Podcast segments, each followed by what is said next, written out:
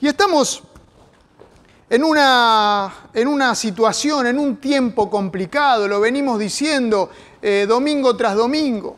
Estamos viviendo momentos difíciles. Estamos eh, escuchando, estamos siendo bombardeados por noticias que no queremos escuchar, noticias que no nos agradan, eh, que nos caen mal, que nos hacen mal. todo el tiempo estamos eh, recibiendo la cantidad de contagios, tantos contagiados, tantos miles y miles de contagiados diarios, tantos muertos por día, cuántas malas noticias que estamos recibiendo todos los días. Encendemos eh, la televisión y recibimos todas estas noticias. Por eso yo le digo a mis padres, no miren tantos noticieros, no hace falta, las noticias son todas iguales, todas malas.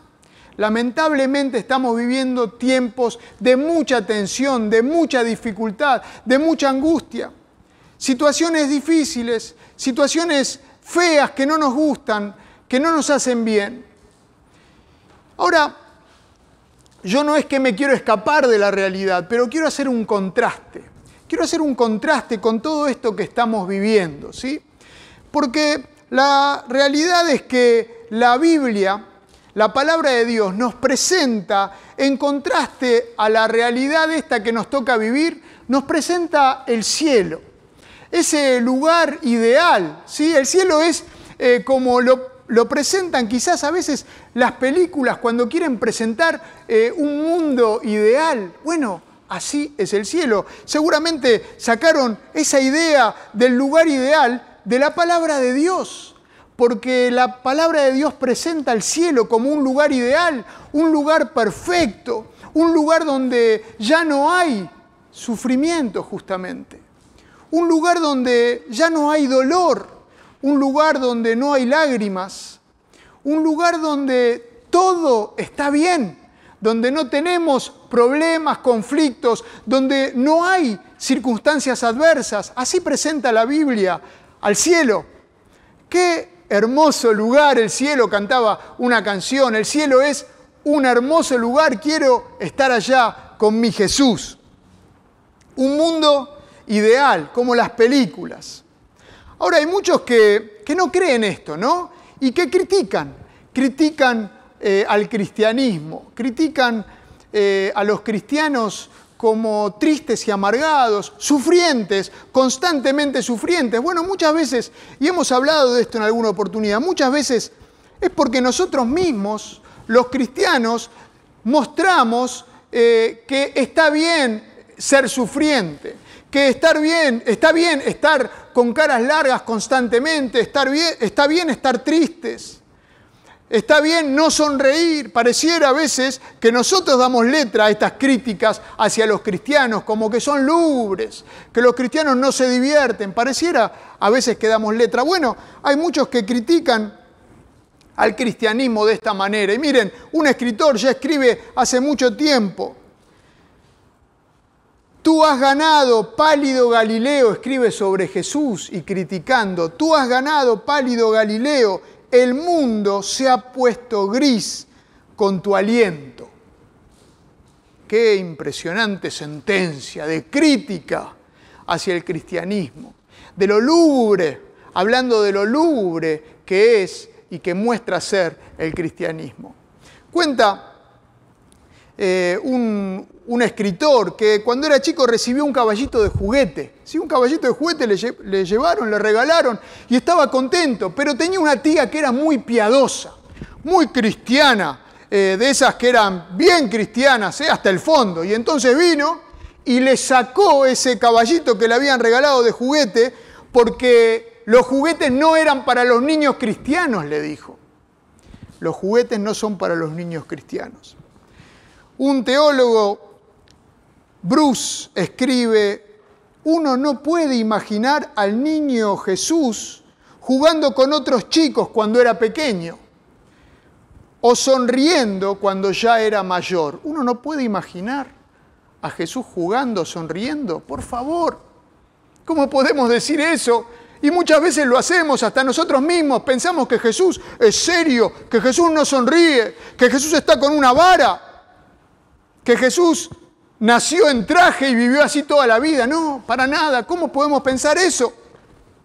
El mundo se puso gris con tu aliento, decía este escritor, pero la realidad no es esa. En 1 Pedro 4:10, ya lo dijimos muchas veces, cada uno dice, según el don que ha recibido, ministrelo a los otros, haga bien a los otros, de acuerdo a la multiforme gracia de Dios. Esta gracia de Dios y esa palabra que usa ahí en griego el apóstol Pedro, eh, nos está diciendo que la gracia de Dios es de muchos, de múltiples colores. Una gracia de Dios que es diversa, que llega a todas las necesidades. Una gracia de Dios que tiene un abanico de colores que se presenta delante nuestro. De ninguna manera gris solamente. Un abanico de colores es la gracia de Dios. Jesús pensaba y contaba al reino de Dios muchas veces, hablando como de una fiesta. Esto es lo que hacía Jesús. Y quería que veamos allí en Lucas capítulo 14, hay una parábola de Jesús, una parábola que está en Lucas 14 y que también está en Mateo 22. Es ligeramente diferente, pero tienen una misma idea que presentan. Sí, en Lucas nos habla de una gran cena y en Mateo nos habla de la boda del hijo del rey, del príncipe. Son estas dos parábolas que hablan de la fiesta. Y quería que empecemos viendo allí la que está en Lucas capítulo 14. Y el contexto de esta parábola, Jesús había ido a comer a la casa de un gobernante, de un fariseo, de una persona importante. Jesús hacía esto, Jesús comía con publicanos y pecadores, dice la palabra, pero también comía con los fariseos porque quería llegar a su corazón. Y estaba en la casa de este fariseo, sentado a la mesa, y de repente aparece una persona que tiene una enfermedad. Y Jesús la mira y pregunta, porque era día sábado, y en el sábado los fariseos justamente tenían el problema de que no había que hacer ninguna obra y no había que sanar. Y Jesús les pregunta si es lícito, si está bien sanar a esta persona con la enfermedad. Y ellos, claro, en la dureza del corazón no pueden responderle a Jesús, porque tenían el corazón duro. Jesús los sana y sigue adelante y les cuenta a ellos esta parábola. De Lucas 14, vamos a leer versículos 16 y 17. Dice,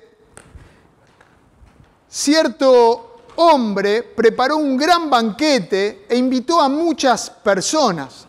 A la hora del banquete mandó a su siervo a decirle a los invitados, vengan, porque ya todo está listo. Sí, se preparó la cena. Y este, este hombre que había preparado esta cena o que pensaba en hacer esta fiesta, ya había avisado a los que iban a participar, a los invitados, porque, claro, en esa época no es como ahora. Ahora uno quiere organizar algo, saca el teléfono enseguida, manda un WhatsApp ¿eh? o arma un grupo de WhatsApp eh, y todos confirman y vienen a la fiesta, que puede ser prepararla para hoy a la noche. Y todos participan, pero en este tiempo no era así. En este tiempo eh, se avisaba de la fiesta, se daba la invitación que venía una fiesta, más o menos se decía la fecha, y se empezaba a preparar todo para esa fiesta. Y cuando todo ya estaba preparado, cuando la comida estaba preparada y servida, se iba a avisar a los invitados que ya era el momento de venir a la fiesta. Y esto podía diferir varios días entre la primera invitación y la segunda invitación. Y esto es lo que pasa en estos pasajes. El hombre que organiza la fiesta, el rey en Mateo 22, había hecho la invitación y ahora iba a buscarlos con esta invitación a que vengan concretamente en este día y hora a esta fiesta que estaba organizada. Sigue diciendo el texto, pero todos, eh, todos estos que habían sido invitados, pero todos sin excepción comenzaron a disculparse. El primero le dijo, acabo de comprar un terreno y tengo que ir a verlo te ruego que me disculpes. Otro dijo, acabo de comprar cinco yuntas de bueyes y voy a probarlas. Te ruego que me disculpes. Y otro dijo, acabo de casarme y por eso no puedo ir. Qué impresionante es escuchar estas excusas que ponen cada uno de ellos. Voy a leer lo que Mateo nos dice. Mateo 22, versículo 3, mandó a sus siervos que llamaran a los invitados, pero estos se negaron a asistir al banquete. Luego mandó a otros siervos y les ordenó, digan a los invitados que ya he preparado mi comida, ya han matado mis bueyes y mis reses cebadas y todo está listo. Vengan al banquete de bodas. Pero ellos no hicieron caso y se fueron uno a su campo, otro a sus negocios. Impresionante. Todos ellos pusieron excusas o, como dice en Mateo, no quisieron venir. No quisieron venir a la fiesta, habían sido invitados a la fiesta y no quisieron venir. Y esto me hace pensar, porque a veces es fácil para nosotros aceptar una invitación a levantar una mano o hacer una oración. A veces eh, nos dicen que para aceptar a Jesús tenés que levantar la mano y es fácil levantar la mano. O es fácil pararse en algún lugar o repetir una oración. Eso es relativamente fácil, pero cuando Dios nos llama realmente a transformar nuestras vidas, cuando Dios nos llama a cambiar, cuando Dios nos llama a hacer su obra en nosotros, a transformarnos como Él quiere, porque eso es el Evangelio, vidas cambiadas y transformadas por Él entonces ahí ya no estamos dispuestos a ir. Ahí ya no estamos dispuestos a aceptar la invitación. No estamos dispuestos a poner manos a la obra, porque eso no es tan fácil. No estamos dispuestos a permitir que el Evangelio nos mueva, que el Evangelio haga lo que quiera hacer con nosotros. No estamos dispuestos a producir fruto, porque producir fruto no es tan fácil como levantar una mano. Un escritor dice, estamos dolorosamente tentados a reservar nuestro discipulado para las partes de la vida que no requieren que cambiemos, que no nos fuerzan a salir fuera de nuestra zona de comodidad. Qué impresionante, ¿no? Y es verdad, muchas veces estamos dispuestos a estar en la parte externa del cristianismo o quedarnos afuera de la verdadera fiesta. No estamos dispuestos a dar un paso más, no estamos dispuestos a comprometernos a que esa invitación de Jesús altere, toque, transforme nuestra comodidad. Bueno, pero este hombre o Dios mismo, porque este hombre simboliza a Dios, el que invita a la cena, o el rey que invita a la boda de su hijo, nos está hablando de Dios. Este hombre, este rey, Dios volvió a mandar a sus siervos una y otra vez, porque Dios no se da por vencido con nosotros. Dios sigue intentando. A pesar de que fallemos, porque fallamos muchas veces, pero Dios sigue intentando y entonces Dios dio una y otra y otra oportunidad a los invitados para que no se pierdan de esta fiesta maravillosa que estaba ya servida. Y ellos dijeron, tengo que ir a mis negocios, tengo que ir a la propiedad que compré o tengo que arar con mi yunta de bueyes. Y otro dijo, claro, acabo de casarme y tengo que estar con mi esposa. Ahora, todas estas excusas o justificaciones que ponen tienen algo en común. Es interesante notarlo. Ninguno dijo, yo voy a, eh, no, porque me quiero ir a emborrachar por ahí. Porque la verdad yo tengo vicios y quiero disfrutar de mis vicios, así que no me llamen. Yo no quiero participar porque quiero irme con mujeres. No, ninguno puso ese tipo de excusas, sino todas justificaciones, excusas válidas, legítimas. Tengo que trabajar, tengo que arar la tierra, me casé y tengo que estar con mi familia, y estar con la familia es importante, claro que sí. Dedicar tiempo a la familia es importante, es legítimo. De hecho, había una ley que permitía a los judíos, cuando se casaban, dejar de trabajar por un año para concentrarse en su familia. Pero de repente estas justificaciones que son legítimas nos alejan de Dios. Alguien escribe, la tentación frecuentemente viene vestida muy honestamente. Tenemos que trabajar, hacer mandados, cuidar a los niños, limpiar la casa, cocinar, lavar los platos, pagar las cuentas, cortar el pasto, reparar una gotera. ¿Dónde podemos encontrar espacio para Dios en nuestra lista de quehaceres? Tal vez tengamos tiempo para Dios después de que hayamos reparado la gotera. Y es así, ¿no? Muchas veces decimos, sí, Dios me importa y Dios es mi prioridad y yo quiero dar mi vida por el Señor. Pero Dios no es parte de mi agenda de todos los días. El domingo pasado hablábamos de los mártires, aquellos que por la fe dejaron sus vidas, aquellos que estuvieron dispuestos a confiar en Dios hasta las últimas consecuencias, dejando todas las comodidades, dejando sus propiedades, dejando todo lo que tenían y muriendo por su fe. Ahora, muchas veces nosotros tenemos una lista de quehaceres y Dios está en el fondo de la lista. Y si se suma otra cosa que tengamos que hacer, más abajo pasa el Señor, al que le decimos Señor.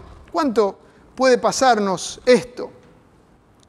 Pusieron excusas, ellos pusieron excusas y no aceptaron así la invitación, la invitación de Dios a esta fiesta maravillosa que ya estaba preparada, que ya estaba servida. Ahora, muchos hacen esto, ¿no? Muchos hacen esto y Jesús lo dice. Quiero leer eh, un texto en Juan, Juan capítulo 5, versículo 39 y 40, dice, Jesús está hablando, ustedes estudian con diligencia las escrituras porque piensan que en ellas hayan la vida eterna y son ellas las que dan testimonio en mi favor. Sin embargo, ustedes no quieren venir a mí para tener esa vida, esa vida eterna. Ahora, quizás lo que Jesús está diciendo acá, hacemos muchas cosas, ¿no?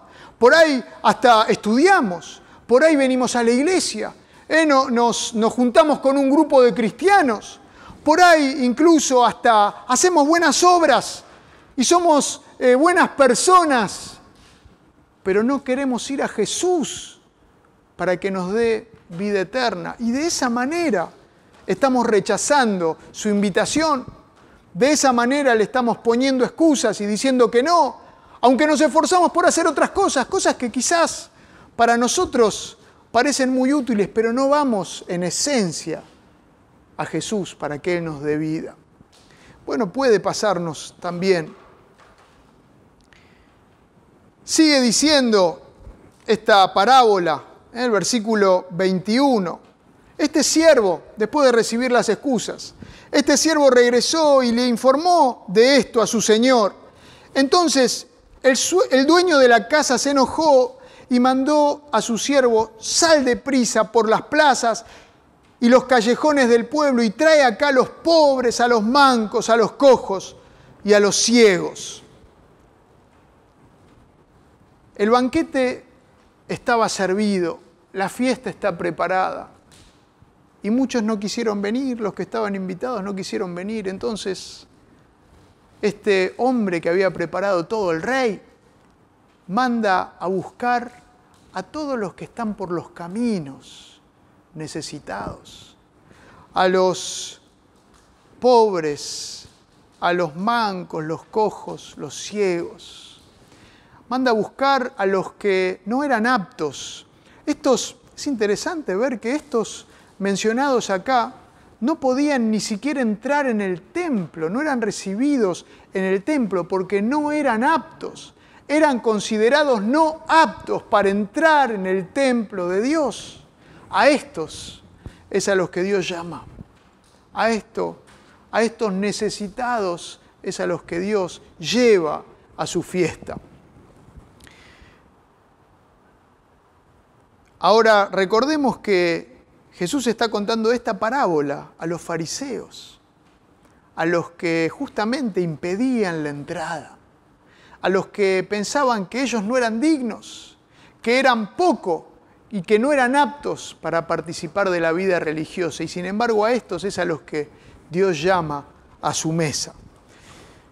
Ahora uno puede decir, bueno, pero ellos son ellos y nosotros somos nosotros. ¿Alguno puede pensar así? Miren, el apóstol Pablo lo pone de esta manera. 1 Corintios 1.26 dice, hermanos, consideren su propio llamamiento. No muchos de ustedes son sabios según criterios humanos, ni son muchos los poderosos, ni muchos los de noble cuna pero Dios escogió lo insensato del mundo para avergonzar a los sabios y escogió lo débil del mundo para avergonzar a lo poderoso. También escogió Dios lo más bajo y despreciado y lo que no es nada para anular lo que es a fin de que en su presencia nadie pueda jactarse. Así que nosotros, ¿dónde estamos parados?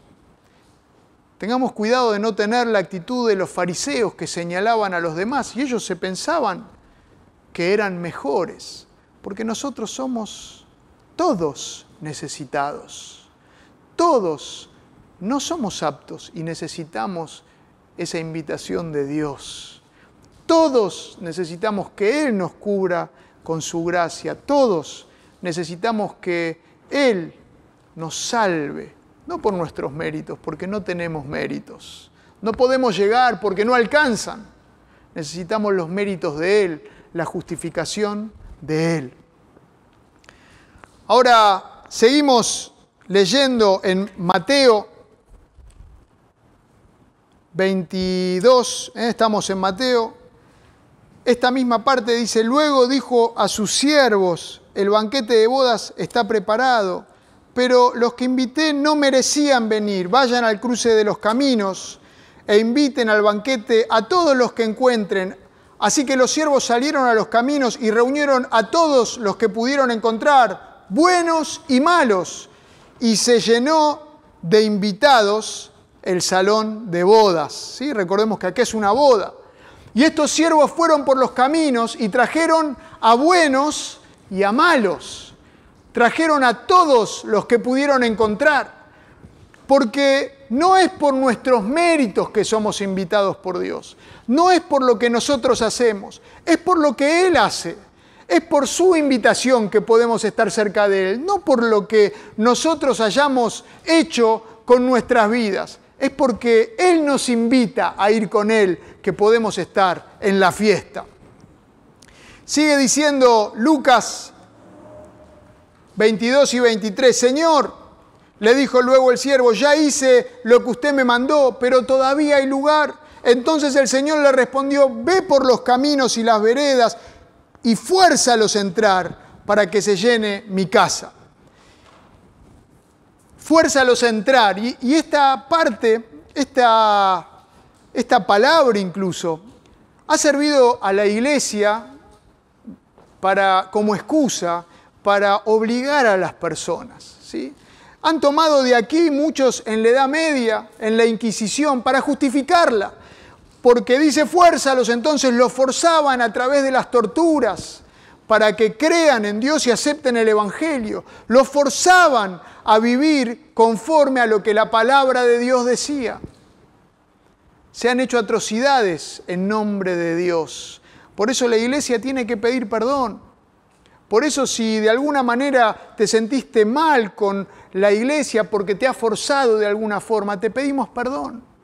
Porque no es de eso de lo que nos está hablando este pasaje, sino que nos habla del amor de Dios, ese amor grande y maravilloso que Dios tiene por cada uno de nosotros. Ese amor que va y busca y busca a todos para llevarlos a la fiesta. Ese amor que se expresa de esta manera fuérzalos a entrar, obligarlos. ¿Por qué? Porque Dios sabe que a los que se creen no aptos hay que insistirles. A los que les hicieron pensar que no sirven, que no dan a la talla, que no son dignos, hay que insistirles. Hay que decirle si hay un lugar en la mesa de Dios para vos, hay un lugar en la fiesta para vos y Dios te está esperando. Y hay que insistir con esto porque muchas veces pueden estar lastimados y de, esa manera pensar que Dios no va a recibirlos. Muchas veces pueden estar pensando que no son, no son, dignos. Podemos pensar que no somos dignos porque de alguna manera alguien nos hizo creer eso pero ninguno de nosotros es digno. Dios nos invita a estar con Él, no por nuestra dignidad, sino por su gracia. Y Él nos recibe en su mesa. Sigue diciendo en Mateo 22, del 11 al 13, cuando el rey, y esta parte está solamente en Mateo y podría ser otra parábola, ¿no? Pero está adosada. Dice, cuando el rey entró a ver a los invitados, notó que allí había un hombre que no estaba vestido con el traje de boda. Amigo, ¿cómo entraste aquí sin el traje de boda? le dijo. El hombre se quedó callado.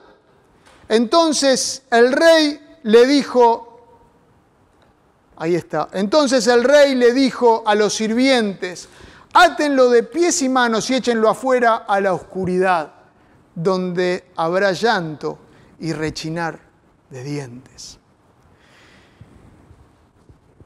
Qué interesante pasaje este. La palabra de Dios es muy interesante. Toda la palabra de Dios y podemos extraer de ella sabia para nuestras vidas. ¿Qué es este traje de boda del que nos habla acá?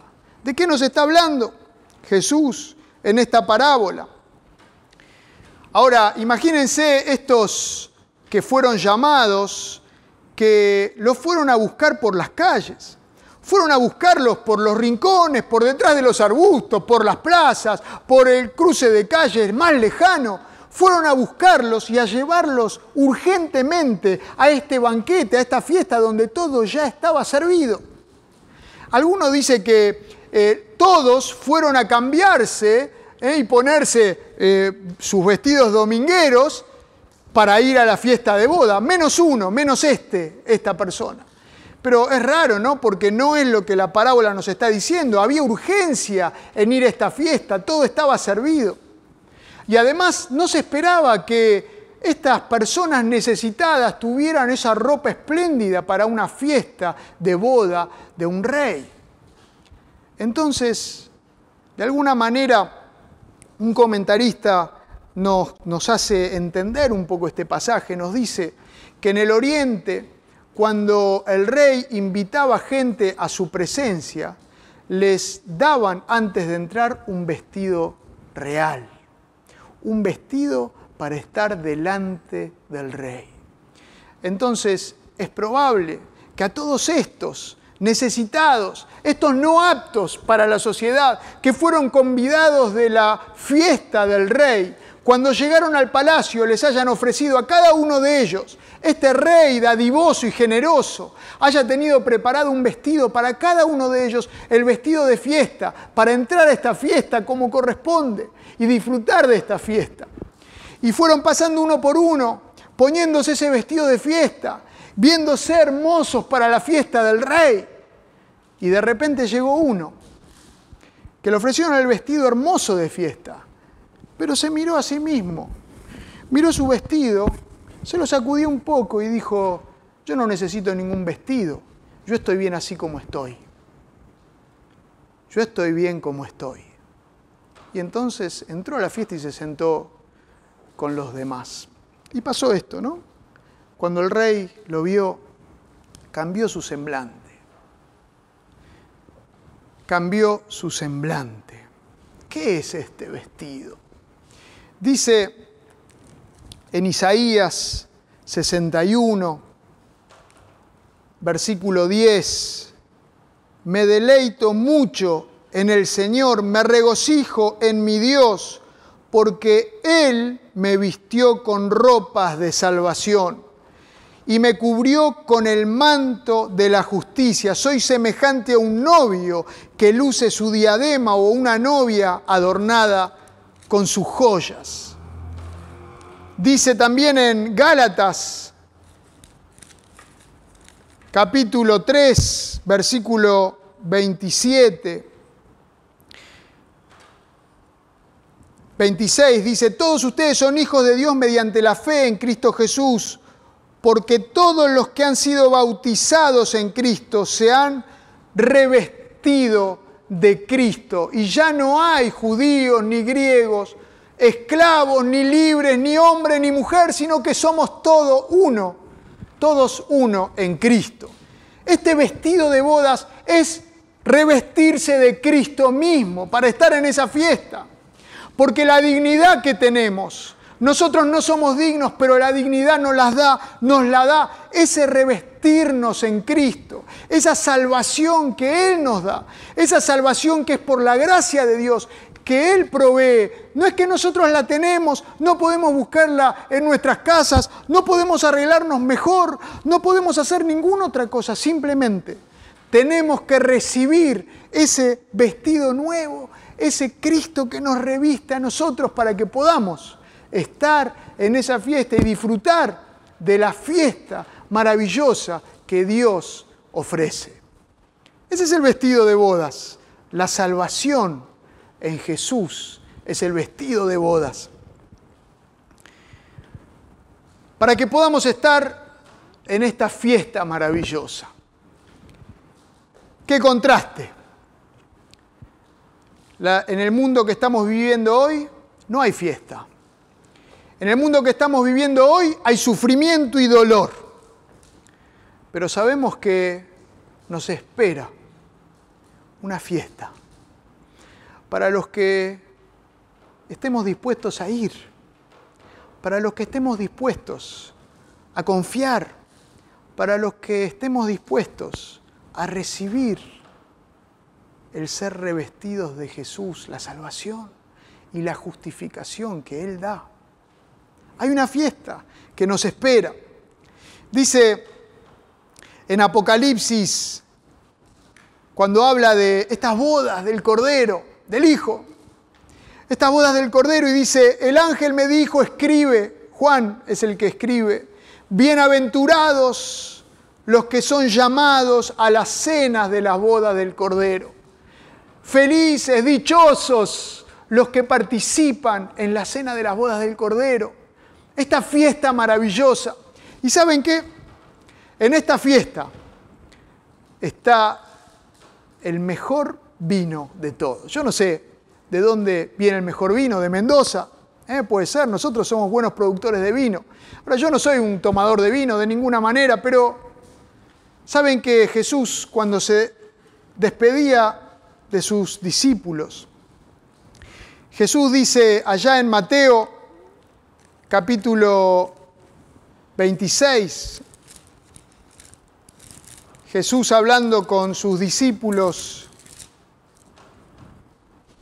dice, y él está en la última cena, están en la última cena y toman de la copa el vino eh, en esta cena tan especial que tuvo con sus discípulos, la última antes de ser crucificado, y toma de esa copa diciendo que esta copa representa esta sangre que se derrama por ustedes, la sangre del nuevo pacto que es derramada para remisión de pecados. Y después Jesús les dice a los discípulos esto, les digo que no beberé de este fruto de la vid desde ahora en adelante hasta el día en que beba con ustedes el vino nuevo en el reino de mi Padre. El mejor vino, el vino nuevo, el vino más delicioso en la fiesta que Dios tiene preparada para nosotros. Así que en medio de este tiempo de crisis que nos toca vivir, que te toca vivir, en medio de, tanto sufrimiento y dolor, acordate de poner la mirada en Jesús. Acordate de poner la esperanza en Él, poner la confianza en Él. Él tiene preparada una fiesta para recibirnos, para recibirte una fiesta donde va a haber el mejor vino, el vino nuevo que Él está preparando. Qué impresionante tener esta promesa. Y si todavía vos no te revestiste de Jesús. Si todavía no cambiaste tu ropa vieja por ropa nueva, esta ropa nueva es Jesús mismo en tu vida. Es confiar en sus méritos y no en los tuyos propios, que no sirven para llegar a Dios. Confiar en los méritos de, Él, de Jesús, muriendo en la cruz por vos. Si todavía no te pusiste esta ropa nueva, te animo a que vayas a Él y le pidas que te cambie, que te vista con la salvación en Jesús, para que puedas participar de la fiesta que Él tiene preparada. Que Dios te bendiga. Déjame terminar este tiempo orando. Te damos muchas gracias, Señor. Gracias porque sos un Dios grande y maravilloso. Y Señor, es verdad que vivimos en un tiempo de turbulencia, un tiempo de dolor y sufrimiento, un tiempo donde abundan las malas noticias. Pero queremos pensar y poner la esperanza en vos, vos que nos acompañás día a día, momento a momento, y estás disponiendo la mesa para recibirnos en esta fiesta que nos espera. Señor, Gracias porque nos invitas a tu fiesta, aunque no somos dignos, no somos merecedores, nos invitas y provees todo para que podamos entrar allí. Vos nos das los vestidos de salvación para que podamos disfrutar de esta fiesta con vos para siempre. De esta fiesta donde hay luz que se opone a la oscuridad de afuera. De esta fiesta donde hay alegría. De esta fiesta donde hay vino nuevo que tenés preparado para nosotros. Gracias, Señor. Y Señor, si todavía alguno no está revestido de Cristo, pedimos que vos inquietes sus vidas, sus corazones, para que puedan llegar a vos, acercarse a vos. Y a nosotros, que ya pusimos la confianza, Señor, que podamos seguir confiando aún en estos tiempos de dificultad, que podamos afirmarnos en vos y tener la mirada puesta en vos y en el galardón que nos espera. En tu nombre te agradecemos y te pedimos esto. Amén. Muy bien, que Dios te bendiga. Sí, nos vemos el próximo domingo. Y si querés saber algo más de Jesús, de cómo revestirte de Él, escribinos. No te quedes con esta idea, escribinos al WhatsApp, al número que aparece ahí en pantalla y nos vamos a comunicar con vos y te vamos a contar cómo hacer para participar de la fiesta que Dios tiene preparada para cada uno de nosotros.